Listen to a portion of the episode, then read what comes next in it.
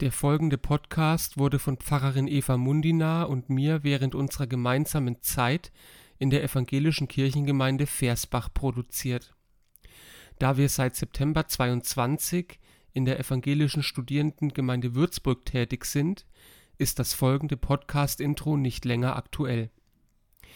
Diese kurze Einordnung ist notwendig, weil wir bald wieder mit neuen Folgen auf eine Tasse Tee aus der ESG oder so ähnlich starten wollen, die alten Folgen aber nicht verloren gehen sollen.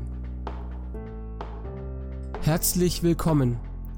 Schön, dass Sie dabei sind beim Podcast Auf eine Tasse Tee der evangelischen Kirchengemeinde Versbach und Rimpa. Mit Pfarrerin Eva Munina und Pfarrer Johannes Körner. Hallo Eva. Hallo Johannes. Wir haben schon so lange nicht mehr miteinander gesprochen, dass ich gerade schon den Anfang unseres Podcasts verkackt habe. Ja, richtig.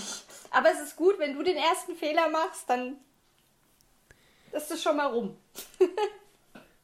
Heute sind wir wieder unserem Titel treu. Wir oh, ja. Ne, trinken nämlich äh, Tee. Richtig. Ich habe einen guten Abend Kräutertee. Das heißt, du musst dich jetzt gleich anstrengen, dass ich beim, beim Reden nicht einschlaf. Na toll. ich habe einen Räubusch Vanilletee. Mhm. Mit ich weiß Milch? nicht, was das für dich heißt. Ohne Milch. Ohne Milch. Pur. Pur. Mhm. Also, zum Wohl. Cheers.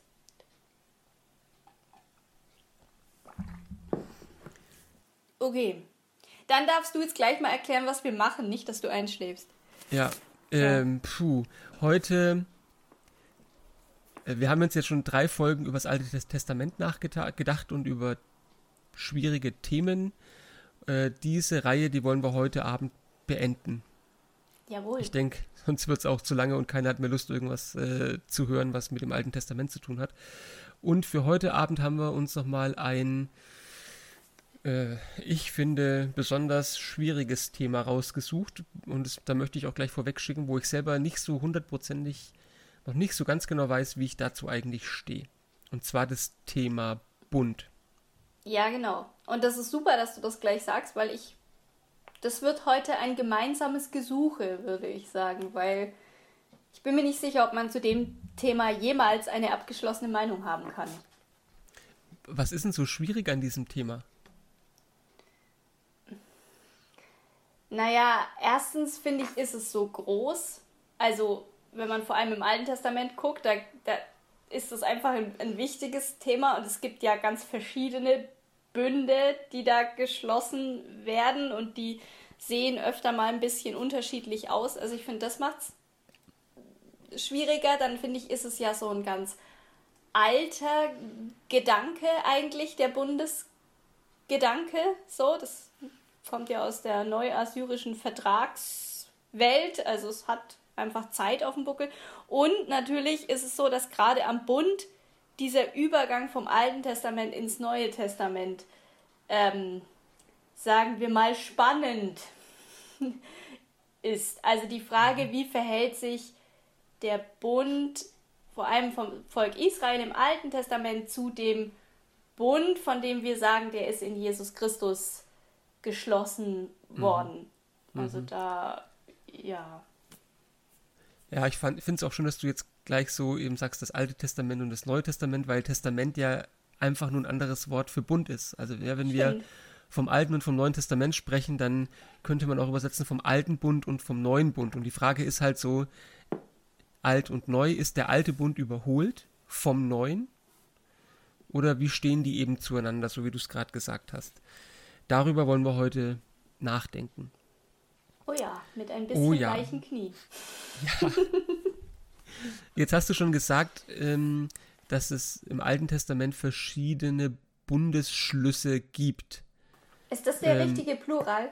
Anstatt Bünde? Bünde, ich ehrlich gesagt weiß ich, also ich würde sagen Bundesschlüsse. Ich weiß nicht, ob Bünde ein grammatikalisch richtiges Wort dafür ist, aber äh, also ich würde von Bundesschlüssen sprechen, ja. Okay, also viele Bundesschlüsse, ja. Welche denn? Oder was sind denn da so die großen Linien? also ich würde einfach mal sagen, äh, Noah, Abraham und dann Israel. Genau. Habe ich die Bibelkundeprüfung bestanden? Perfekt. Yes. Vielleicht, ich, ich, mir ist gerade aufgefallen, vielleicht müssen wir nochmal noch mal zurück, was, also was meinten eigentlich Bund? Also wenn, wenn, wenn im Alten Testament vom Bund die Rede ist, was, was, was, was soll denn damit ausgedrückt werden? Handelt es sich da um Vertragsschluss oder, oder was, was wird denn damit ausgesagt?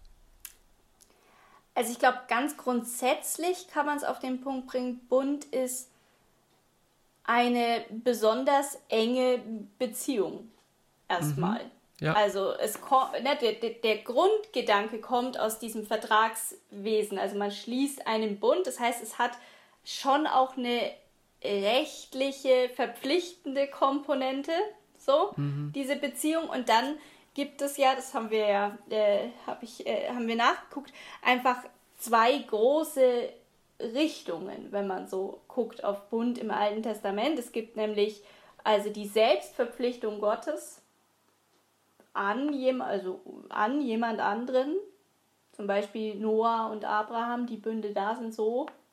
Und dann gibt es eben, dass Gott eine Pflicht auferlegt auf sein Gegenüber und das ist zumindest tendenziell zunächst mal das, was mit Israel passiert. Also das ist was anderes. Wir haben Noah und Abraham, das ist die Selbstverpflichtung Gottes. Es hat dann auch was Unverbrüchliches, weil Gott sich ja verpflichtet. Das hängt dann überhaupt gar nicht am Verhalten der Menschen. Und Israel ist eine Pflicht, die auferlegt wird, weil es ja mit den Gesetzestafeln und so weiter. Mhm. Wäre jetzt mein erster Aufschlag, ergänzt doch mal. ich stimme dir da voll zu, aber was, was da deutlich wird für mich, ist ja genau eben so, dass, also wenn man so vom Bund spricht, könnte man echt schon leicht da auch hinkommen und sagen, das ist halt ein Vertrag, der geschlossen wird. Du hast jetzt auch gesagt, das kommt irgendwie aus dem altorientalischen Vertragsrecht. Mhm. Aber was du jetzt beschrieben hast, ist ja schon, dass es eben nicht so ist, dass da äh, zwei Partner gegenseitig ein vertragliches Abkommen schließen, sondern dass ähm, ganz stark eben einer der beiden, in dem Fall Gott, als Höhergestellter eine bindende Verpflichtung ausspricht. Also entweder indem er sich selbst verpflichtet, so wie du es gesagt hast, ja. oder indem er eben andere in die Pflicht nimmt. Richtig, ja. Also es ist jetzt, ist, ne, wenn wir, wenn wir vom Bund sprechen, dann ist es nicht so ein gegenseitiges Miteinander, sondern es ist also in diesen Texten ganz stark die Fokussierung auf Gott. Ja, auf Gott ja? und auf das Wort Pflicht. Also auf, auch das genau. finde ich, find ich äh, ganz wichtig, weil wir ja, wenn wir so vom Ente herkommen, da schauen wir dann noch drauf, ja oft so ein sehr blumiges Verständnis von Bund haben. Also es ist ja oft ja. so was ganz, naja, so bin ich ja auch eingestiegen, eine besondere Beziehung. Das stimmt schon, aber äh, es ist nur halb richtig, solange man sich nicht klar macht, dass es da wirklich viel um, um Pflicht geht, um Verpflichtung. Ja.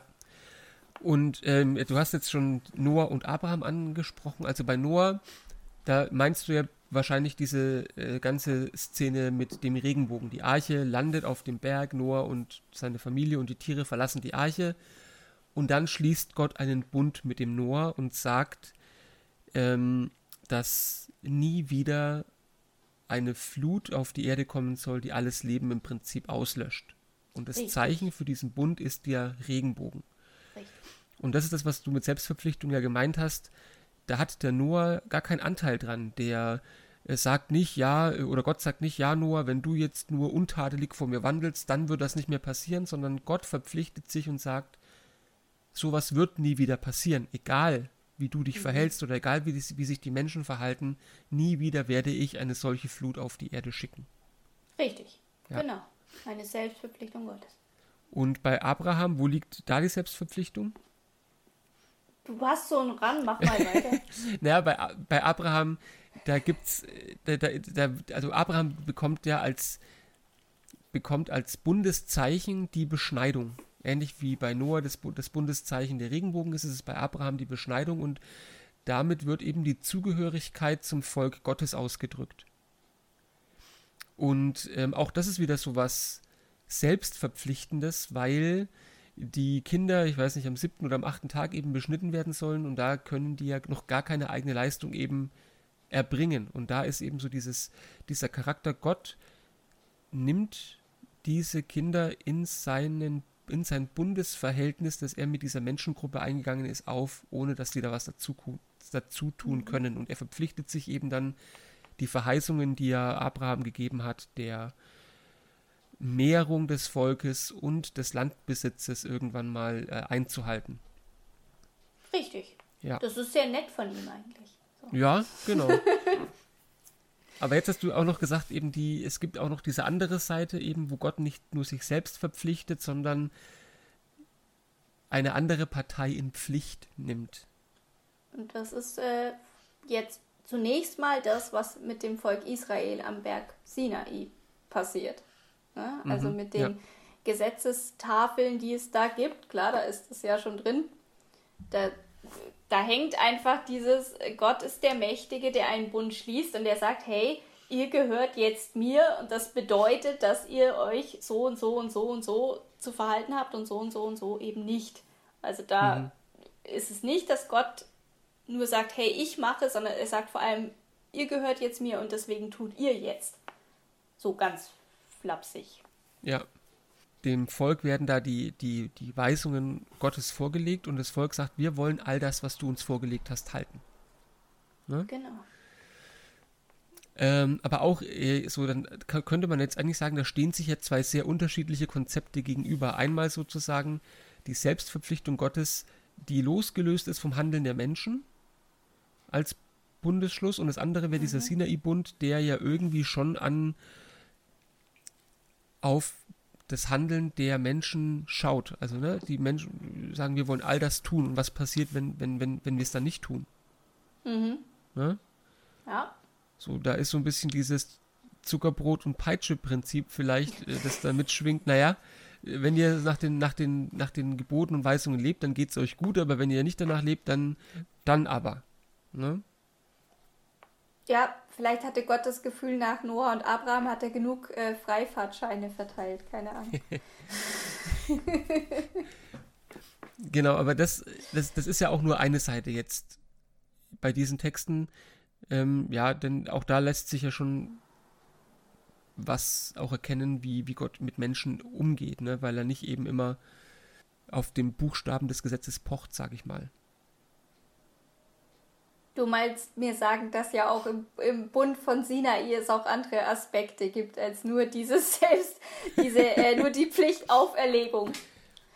Ist es das, was du ja, mir sagen genau. willst? Also genau. auf jeden Fall hast du da auf jeden Fall recht. So, also wir haben im, im Sinai-Bundesschluss eben diese Tendenz, dieses eine Pflichtauferlegung, aber es gibt dann doch auch Stücke in der Bibel, wo sich das ähm, mehr auf Gott hin äh, ausrichtet, wo es mehr eine, dann doch wieder mehr eine Selbstverpflichtung Gottes wird. Und das Tolle ist, man könnte mhm. meinen, wir haben das geplant, einen dieser Texte kennen wir schon aus einem der Podcasts, das ist ähm, Exodus 34, die Geschichte vom goldenen Kalb.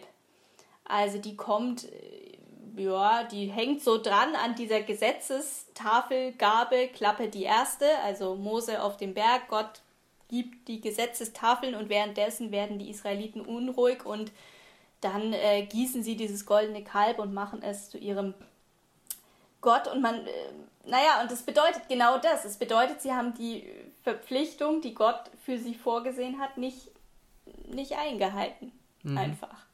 So, und da ist es jetzt so, dass natürlich am Ende, das haben wir auch besprochen, äh, Gott das Volk aber nicht fallen lässt, sondern er bringt es ja dann doch wieder in Ordnung. Und da ist die Tendenz ganz stark auf dem, was, was Gott tut. Mhm.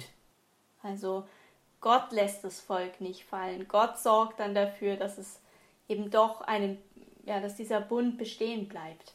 Mhm. Ja, so? genau der. Ja, genau, Ungefähr, ich, ja. stimme ich dir zu. Also Gott sorgt dafür, dass der Bund aufrechterhalten werden kann. Ja? Mhm. Der eigentlich ja eigentlich durch das Volk ja übertreten, übertreten wurde. Ne? Genau, also da geht es dann so ineinander. Das heißt vielleicht auch, dass diese zwei, was du jetzt stark postuliert hast, also diese zwei gegensätzlichen Dinge von Selbstverpflichtung, ja. das ist, also es geht bei Gott schon immer ineinander irgendwie. Also es ist tatsächlich so ein Ineinander von Gott legt anderen auch seine Pflichten auf und er sorgt aber dann auch dafür, dass sozusagen die Übertretung nicht in die Katastrophe führt. Aber mich jetzt gibt's erinnert in- es, sorry, Einschub, Ja, sag. mich erinnert es gerade auch total an das, was wir zur, zum, zum Zorn Gottes rausgearbeitet haben. Das ist ja auch wieder diese Bewegung von, es ist so eingehegt. Also auch der, oder? Ja, ja Finde ich jedenfalls. Daran erinnert mich das gerade. So, aber eigentlich wollen wir beim Bund bleiben und nicht über den Zorn reden. Und wir wollen jetzt über den neuen Bund sprechen. Jawohl. Ja, weil, weil's, weil es auch, also nicht nur, die, nicht nur, oder nicht erst im Neuen Testament vom neuen Bund die, die Rede ist, sondern auch schon im Alten Testament von einem Mhm. neuen Bund gesprochen wird, den Gott mit den Menschen, oder nicht mit den Menschen, sondern mit seinem Volk schließen will. Ja, das muss man sich vielleicht auch mal einen Moment auf der Zunge zergehen lassen. Also wir haben Ja. einen neuen Bund im Alten Testament angekündigt, quasi. In Jeremia 31 ist das. Ja, soll Genau. ich das vorlesen? Ja, mach Oder doch mal. Und vielleicht fangen wir beim Ausgangspunkt an. Also diese Geschichte vom neuen Bund in Jeremia 31, die, die das ist natürlich so, wenn man auf das ganze Kapitel schaut, dann wird natürlich erstmal beschrieben, von was man herkommt. Also bevor dieser neue Bund angekündigt wird, wird gesagt, okay, wie ist es denn jetzt? Wie sind denn die Menschen jetzt? Und vielleicht fangen wir da an. Also, das ist äh, ja auch so eine, so eine Bewegung im Alten Testament, dass immer wieder ja auch kritisiert wird, dass das Handeln der Menschen nicht dem Willen Gottes entsprechend ist. Das kommt Und hin und wieder ab und zu, also unter Umständen mal vor. Ja. Das kommt hin und wieder vor und im Jeremia-Buch ist es ganz, ganz vehement. Ähm, also Jeremia leidet da auch drunter, dass die Menschen eben so ganz anders handeln, als äh, sich Gott das vorstellt. Und er beschreibt es auch in recht markigen Worten. Also in Jeremia 5 zum Beispiel heißt es, Geht durch die Gassen Jerusalems und schaut und merkt auf und sucht auf den Straßen der Stadt, ob ihr jemand findet, der Recht übt und auf Wahrheit hält. So will ich ihr gnädig sein. Also die Vorstellung ist natürlich, da gibt's keinen. Da gibt's keinen, der, der Recht übt und der, der Wahrheit hält. Ähm, oder auch in Kapitel 6, äh, 10, da heißt es, Ach, mit wem soll ich noch reden und wem soll ich Zeugnis geben, das doch jemand hören wollte, aber ihr Ohr ist unbeschnitten, sie können's nicht hören, siehe, sie halten des Herrn Wort für Spott und wollen es nicht haben.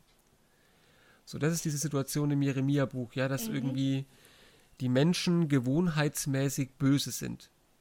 Ja, und vor allem nicht innerhalb, das wird ja auch nochmal deutlich, wenn da, wenn da so stark steht, ihr Ohr ist nicht beschnitten. Ja, Also das ist, sagt ja nochmal ganz deutlich, ähm, sie sind nicht, bewegen sich nicht innerhalb des ursprünglichen Bundes. Das hast du ja so schön erklärt. Ja. Eben, da geht es um die Beschneidung, ja, man als äußeres Zeichen für, hey, du gehörst in diesen, in diesen Bund hinein und jetzt haben sie unbeschnittene Ohren.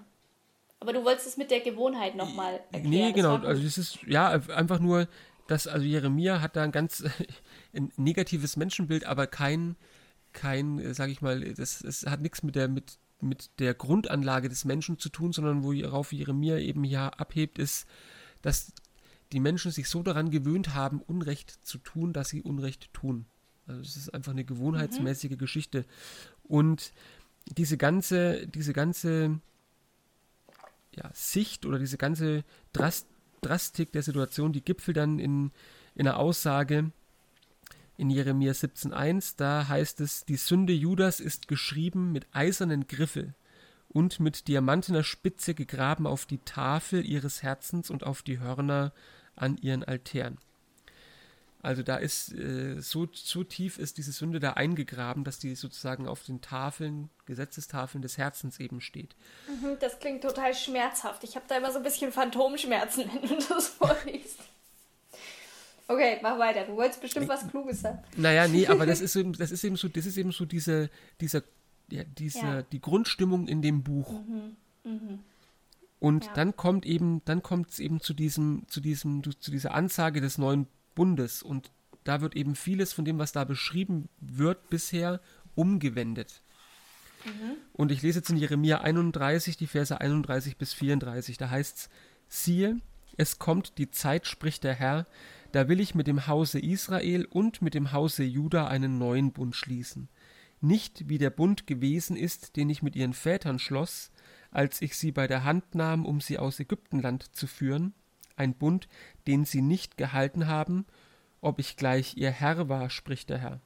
Sondern das soll der Bund sein, den ich mit dem Hause Israels schließen will nach dieser Zeit, spricht der Herr.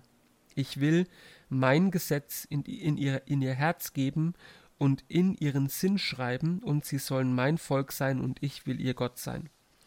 Und es wird keiner den anderen, noch ein Bruder den anderen lehren und sagen, erkenne den Herrn, sondern sie sollen mich alle erkennen, beide, klein und groß, spricht der Herr, denn ich will ihnen die Missetat vergeben und ihre Sünden, ihrer Sünden nimmermehr gedenken.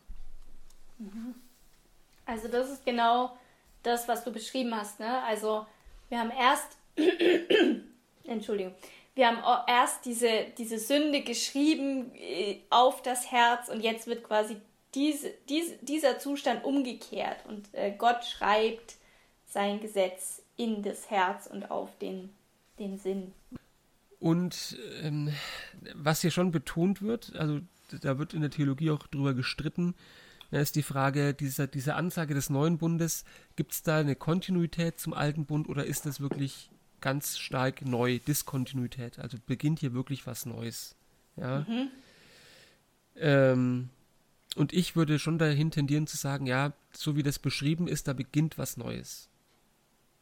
Also ich denke, ich, ich stimme dir dazu, weil ich finde, da, da schwingt ja in der Tiefe einfach der Gedanke der Neuschöpfung mit. Also wenn ja. mir jemand was anderes ins Herz schreibt und in den Sinn, und das sind ja vom, vom äh, wenn man auf die Wörter guckt, du weißt bestimmt besser, was da im Griechischen steht, aber das sind wirklich Wörter, die sich aufs ganz, ganz Innerste beziehen. Und auch der Sinn, das ist wirklich ja so ein umfassender Begriff. Also da ist alles mit drin, die Vernunft, die Ziele, die man sich setzt, das Denken, das man hat, die Gefühle, die man hat. Und ich finde, das klingt für mich einfach so nach, nach der neuen Kreatur. Ja, deswegen würde ich auch sagen, eigentlich. Ja, und vor allem, vor allem, was da ja mitschwingt oder was, was hier in Aussicht gestellt wird, ist die Fähigkeit der Menschen, ähm, auf, auf Gottes Willen zu hören oder den Willen Gottes zu erkennen und zu verstehen. Und das ist genau das, was Jeremia seinen Zeitgenossen davor ja abgesprochen hat. Ja, und aus sich ne? selbst heraus. Aus sich verstehen. selbst heraus. Ohne dass jemand kommt und sagt, also das ist so. Es ist ja eigentlich nochmal zwei Schritte weiter, weil Jeremia erkennt ja seinen Zeitgenossen. Also da ist ja die Situation, Jeremia läuft rum und erzählt es die ganze Zeit und es hört ihm halt keiner zu und sie haben unbeschnittene ja. Ohren und, und, äh, und äh, betafelte Herzen und so. Ähm, und, und eigentlich ist es ja noch zwei Schritte weiter zu sagen, hey, du brauchst, das ist ja die Idee, du brauchst dann niemanden mehr, der dir das erklärt. Du wirst selber aus dir heraus diese Gesetze erkennen und du wirst sie auch noch einhalten. Ich hoffe, dieser neue Bund kommt bald. ähm, dann sind wir überflüssig, das weißt du. Ah, verdammt. Ja, gut. Dann halt nicht, dann halt nicht, dann halt nicht. Ja. ja Aber also sag mal, ja, ja mach sag. mal. Nee, sag. Also manche sagen ja, dieser Bund ist in Jesus Christus gekommen. Ja. Also sagen, Jesus Christus ist der ganz neue, ganz andere äh, Bund und die würden auch sagen, dass es die würden, also diese, wenn man diese These so vertritt, wird ja dann auch oft eben eine Diskontinuität vorausgesetzt. Es wird gesagt, der alte Bund im Alten Testament ist äh, überholt, obsolet. Mhm. Ich finde es ganz hart, sowas zu sagen, weil, weil es jetzt Jesus Christus gibt. Mhm. Also es gibt Menschen, die das so sagen würden. Ja, äh, genau. Und da ist das auch genauso, glaube ich, diese Knack, diese Knackstelle, wo es schwierig wird, ja, wo ich äh, auch ähm, äh, mir schwer tue, genau zu bestimmen, mhm. was jetzt das Neue, was ist denn das Neue am neuen Bund, sozusagen, ja. Mhm. Und ähm, was, ich möchte noch eine Sache kurz sagen, weil, weil wir das ja auch festgestellt haben vorhin, dass das Thema Bund im Neuen Testament echt eine, eigentlich eine untergeordnete Rolle spielt. Also wir haben vor, mhm. ich habe vorhin noch mal in, noch in meinem Wörterbuch nachgeguckt, äh, gegenüber ca. 300 Belegen im Alten Testament gibt es im Neuen Testament 55 und von den 55 sind die Hälfte wörtliche Zitate der Stellen aus dem Alten. Das heißt zusammengefasst, sie zählen nicht. Das also heißt, wir haben quasi ja, 25. Es, da ist, also genau, als originäre genau. Äh, neutestamentliche Gedanken. Also ungefähr, ne, so circa, aber mhm. es, es zeigt einfach, dass dieses Thema im Neuen Testament gar nicht so so eine Riesenrolle gespielt hat. Ich denke, ähm, ne? ist krass, ne? Also das ja. war mir auch, auch nicht so bewusst. Mhm. Ich denke ja, vor allem, eben, weil es ja so entgegensteht zu dem, wie es oft rezipiert wird. Also man rezipiert ja das Neue Testament ganz stark mit dem neuen Bund. Mhm. Genau, und da haben wir ja auch drüber nachgedacht, dass, also das ist meine Vermutung, dass das halt auch an, dem, an den Abendmahlsworten liegt, ähm, weil da ja von diesem neuen Bund in meinem Blut die Rede ist.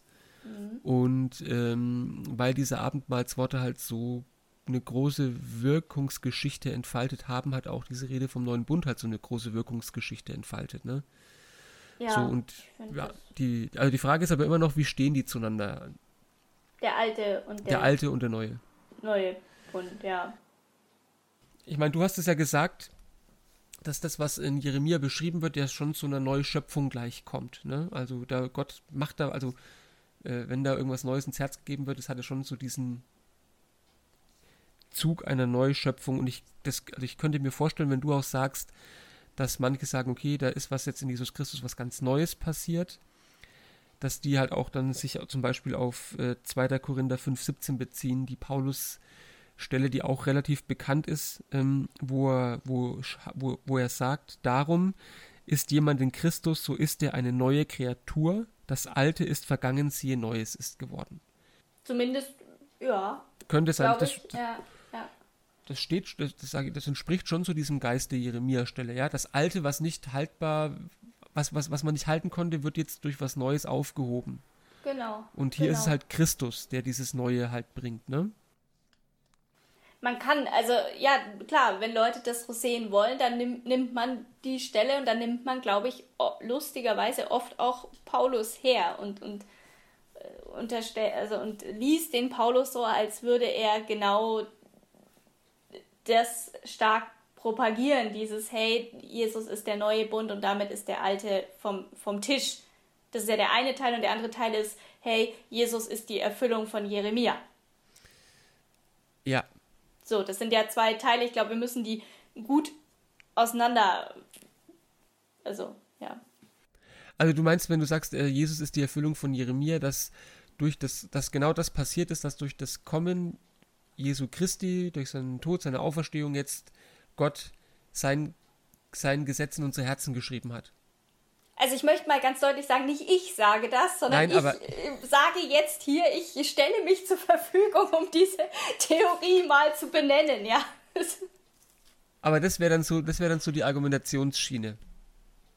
Ja, ne? Es wäre genau das. Wir haben das Alt, also den alten Bund, dann wird, funktioniert er nicht, der neue Bund wird angekündigt in Jeremia und die Erfüllung dieser Ankündigung ist in Jesus Christus passiert. Ja, ich verstehe, was du ich verstehe, ich verstehe, was du meinst, aber ich kann das jetzt nicht nur an, ich kann es ja nicht nur am Stichwort neuer Bund festmachen. Was du jetzt, die Argumentation, die du jetzt mal freundlicherweise vertreten hast, auch ja. wenn es deine eigene Meinung ist, ähm, also die hängt sich ja nur an dem Wort neuer Bund auf, aber in Jeremia steht ja so viel mehr drin, auf das das Neue Testament so ja gar nicht zu sprechen kommt. Also zumindest korrigiere mich, wenn du das weißt, aber ich, äh, ich habe keine Erinnerung daran, dass im Neuen Testament mal davon die Rede ist, dass irgendwie die Gebote Gottes in unsere Herzen geschrieben werden. Nee. Mhm.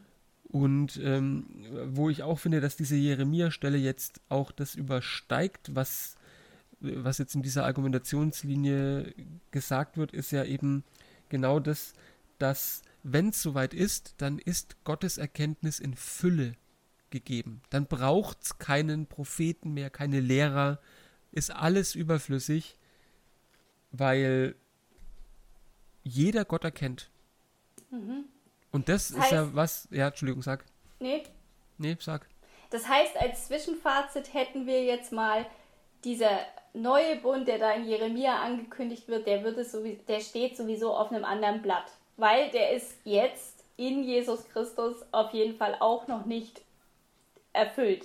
Nicht wahr? Das, wir hatten es ja auch vorhin so ein bisschen slapstick-mäßig, naja, dann werden wir arbeitslos. Und das sind wir nachweislich noch nicht. Also, ähm, so, dann wäre dann es doch jetzt so, dass wir diesen, diese Verheißung vom neuen Bund mal äh, rausnehmen und sagen, okay, offensichtlich in unserer Meinung funktioniert es nicht, zu sagen, diese Ankündigung ist in Jesus Christus erfüllt.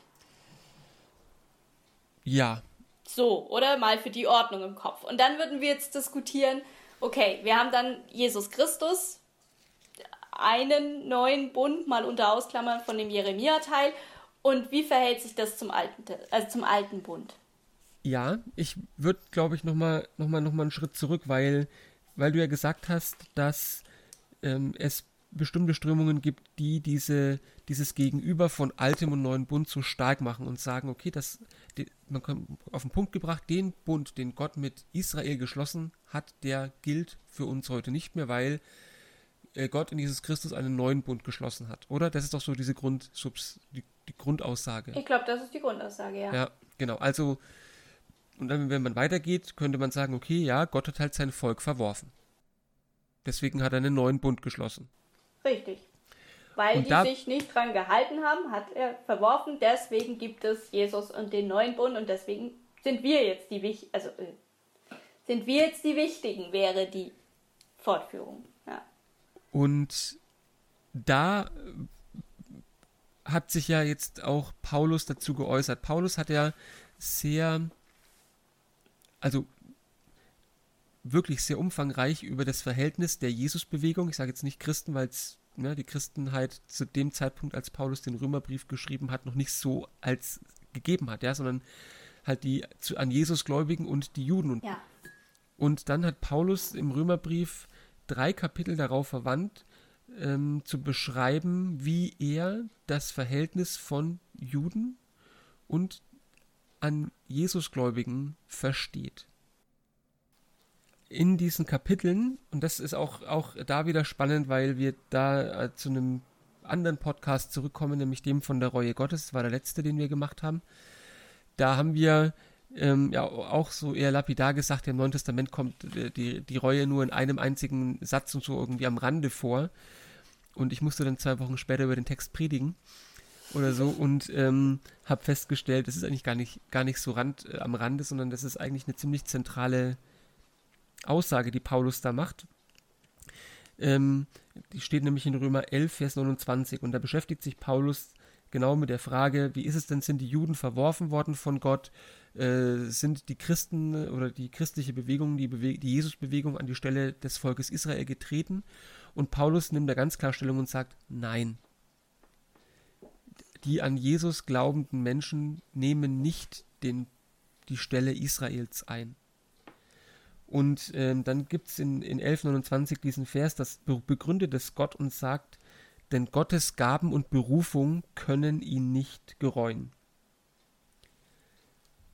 Einzige Mal im Neuen Testament, dass die Reue Gottes vorkommt ja. und dann in diesem Kontext mhm. und dann auch, ähm, ja, im Alten Testament, da ist die, von der Reue, hatten wir ja gesagt, immer die Rede, Gott Gott reut seinen Zorn, seine Strafe und so. Und was aber hier passiert ist, dass Paulus sagt, was Gott nicht reuen kann, das ist seine Berufung und seine Verheißungen, die er an Israel gegeben hat, ans Volk Israel.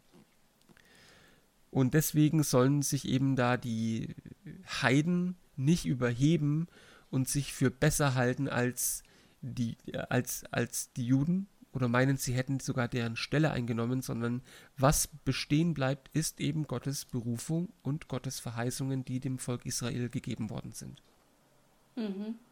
Genau, so. er lässt es sich nicht gereuen, heißt ja auch, er nimmt sie nicht zurück. Reue ist ja genau diese Bewegung, ne? zurück zu etwas. Wir haben es in einem Podcast ausgelegt als zu, zurück zu sich selbst. Aber er lässt sich nicht gereuen. Er nimmt diese Berufung, den Bundesschluss nicht zurück. Und das würde ich auch allen entgegenhalten, die, die behaupten, dass eben äh, das, das Neue im neuen Bund genau meint, dass ähm, durch Jesus Christus ähm, jetzt wir Christen die Stelle Israels zum Beispiel eingenommen hätten. Mhm. Ja, würde ich sagen, nee, ist nicht so. Stimmt nicht. Mhm. Das heißt, wir würden jetzt schon mal gemeinschaftlich auch festhalten, also man kann nicht sagen, der Bund mit Israel und der Bund in Jesus Christus, die könnten gegeneinander ausgespielt werden. Man kann ja. nicht zu dem Ergebnis kommen, es gibt jetzt den Bund in Jesus Christus und deswegen ist der Bund mit Israel nichts mehr wert. So, so. sondern wir hätten als geteiltes Ergebnis auch einfach dieses, hey, es gibt beide und beide stehen gleichberechtigt nebeneinander. Ja. ja. So. Mhm. Aber was ist jetzt, was ist, was ist dann das Neue am neuen Bund? Also was ist, was, also was ist das Neue, das sozusagen Jesus Christus bringt? Und ich glaube, da wird es jetzt wirklich für uns beide suchend. Ja, ja das wird knackig. okay, ich fange mal an zu suchen, weil das ist immer leichter. also, mir hat mal ein, jemand, den ich sehr schätze, hat mir mal gesagt, Jesus Christus ist derjenige, der für, der für uns die Tür zum, zu Gott oder die Tür zum Bund mit Gott aufmacht, die eben nicht zum Volk Israel dazugehören. Mhm. Also, weil, weil vorher, das ist ja das, man sagt es immer so, Bund mit Israel, aber da gehören ja wirklich nur die rein, die zum Volk Israel gehören. Israel ist das Volk Gottes, kein anderes Volk ist das Volk Gottes. Das heißt, da ist keiner von uns dabei. Und ähm, das Neue am Bund mit Jesus Christus, das kann ich sogar sagen, ohne jetzt irgendwie zitternde Knie zu kriegen, ist ähm, ja eine ne, ne, ne, ne Öffnung, eine Universalisierung. Also im neuen Bund sind wir auch dabei, die eben nicht äh, aus dem Volk Israel nicht jüdisch sind. Das ist das, was ich zumindest mal mit einiger Sicherheit sage. ich stimme dir dazu. Ich sehe es ähnlich. Also für mich, für mich sind das zwei Sachen. Das eine ist eben das Neue in Jesus Christus ist zum einen, dass ähm, in der Menschwerdung Christi nochmal auf eine ganz andere Art und Weise uns gezeigt worden ist, wie Gott ist. Mhm. Das ist für mich eine Sache, die da ganz wesentlich, wesentlich dazugehört. Ähm, und das andere, da, da bin ich ganz bei dir, ist ähm, die, die Öffnung, die Öffnung dieses Bundesverhältnisses zwischen Gott und seinem Volk für die, für die Heiden. Ja, ja. Dass nämlich ähm, alle Welt jetzt teilhaben kann an, an diesem an diesem Gott, an diesem Verhältnis, das Israel mit seinem Gott hat das ist, wird, das wird für mich auch nochmal eben an, gerade das auch in Römer 9 bis 11 auch nochmal so plastisch, weil Paulus da das, das Bild vom, äh, korrigiere mich, wenn ich jetzt daneben liege, Ölzweig oder vom Ölbaum verwendet, ja, wo wir als Heiden eingepfropft sind. Ja, es ist irgendein ja. Baum. irgendein Baum, so. Und das ist für mich genau das, was, was durch Jesus Christus passiert, ist, dass wir den Zugang zu diesem Baum bekommen, zu dieser mhm. Beziehung, die Israel mit diesem Gott hat. Eine Beziehung, mhm. und da schlage ich auch nochmal den Boden zurück zu einem früheren Podcast, der nämlich eben barmherzig, gnädig und geduldig und von großer Güte ist. Das ist das, das ist die, das, ähm, die Grundessenz dieses Gottes. Und da können wir durch Jesus Christus auch dran teilhaben. Mhm, mh. ja. Ganz knapp, wir haben zwei Fazits, Fazite, naja, Faziti gezogen. Einmal, man kann den alten und den neuen Bund nicht gegeneinander ausspielen und wir haben uns beide auf diesen Universalisierungszug geeinigt und du hast ja. äh, dann nochmal deutlich gemacht, dieses Hey, es, wie hast du so schön gesagt, es, es wird halt nochmal hm, Gott nochmal anders sichtbar, oder so in, in Jesus Christus. Ich glaube, das wäre so unser ja. Fazit für heute. Neben der großen Liste an Aufgaben. Offenen Fragen.